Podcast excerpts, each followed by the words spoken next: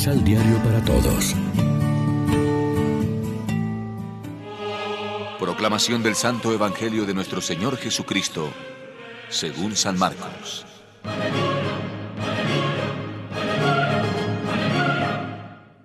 Cuando la gente salió de la casa de oración, Jesús se vino a la casa de Simón y Andrés con Santiago y Juan. La suegra de Simón estaba en cama con fiebre, por lo que muy luego le hablaron de ella. Jesús se acercó y la levantó tomándola de la mano. Se le quitó la fiebre y luego se puso a atenderlos. Pero al atardecer, cuando el sol se ponía, ya estaban trayendo a Jesús todos los enfermos y las personas con espíritus malos. El pueblo estaba ahí reunido delante de la puerta. Jesús sanó a muchos enfermos con dolencias de toda clase. También echó a muchos demonios, pero no los dejaba hablar, porque sabían quién era. De madrugada, cuando todavía estaba muy oscuro, Jesús se levantó, salió y fue a un lugar solitario donde se puso a orar. Simón y sus compañeros fueron a buscarlo y, cuando lo encontraron, le dijeron, Todos te buscan. Y él les contestó, Sigamos más allá. Vamos a los pueblecitos vecinos y yo predicaré también allí. He salido para esto precisamente. Jesús, pues, empezó a visitar las casas de oración que había en esos lugares y recorrió toda Galilea. Predicaba y echaba a los demonios. Lección Divina Amigos, ¿qué tal? Hoy es miércoles 12 de enero y a esta hora, como siempre, nos alimentamos con el pan de la palabra. Las sanaciones milagrosas de Jesús evidencian el poder salvador del reino de Dios, inaugurado y presente en su persona. Pero como señala el evangelista a continuación, ese poder lo tiene Jesús debido a su comunión con el Padre con quien se mantiene unido en la oración.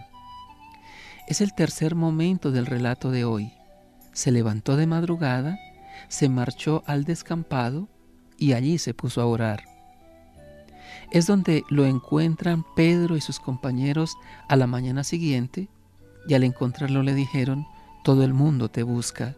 Era como decirle, ¿por qué no capitalizas el éxito popular? Por lo que se ve, es ya vieja la tentación de utilizar el Evangelio en la medida en que nos ayuda a resolver nuestros problemas o sirve a nuestros intereses.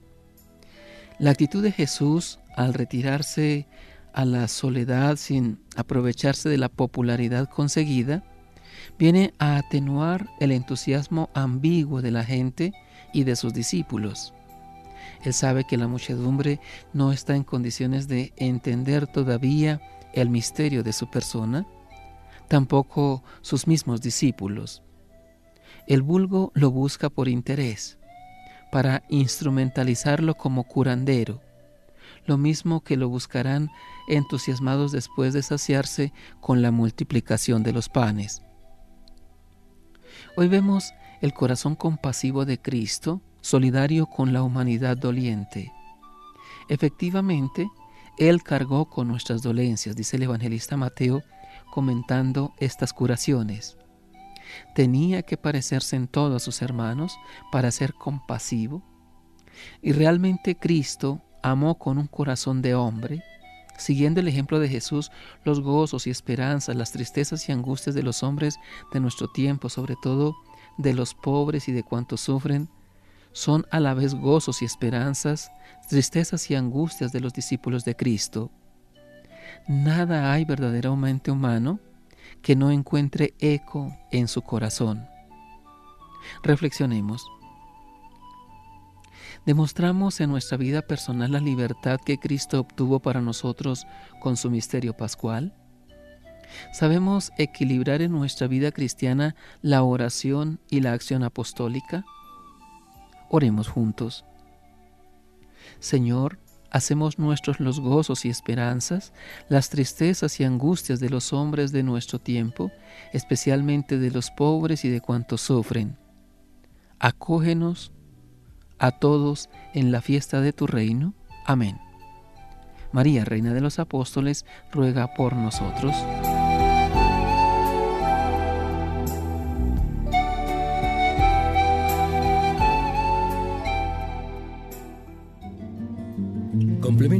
Pasos de la Alexio Divina adquiriendo el emisal Pan de la Palabra en Librería San Pablo o distribuidores. Más información www.sanpablo.co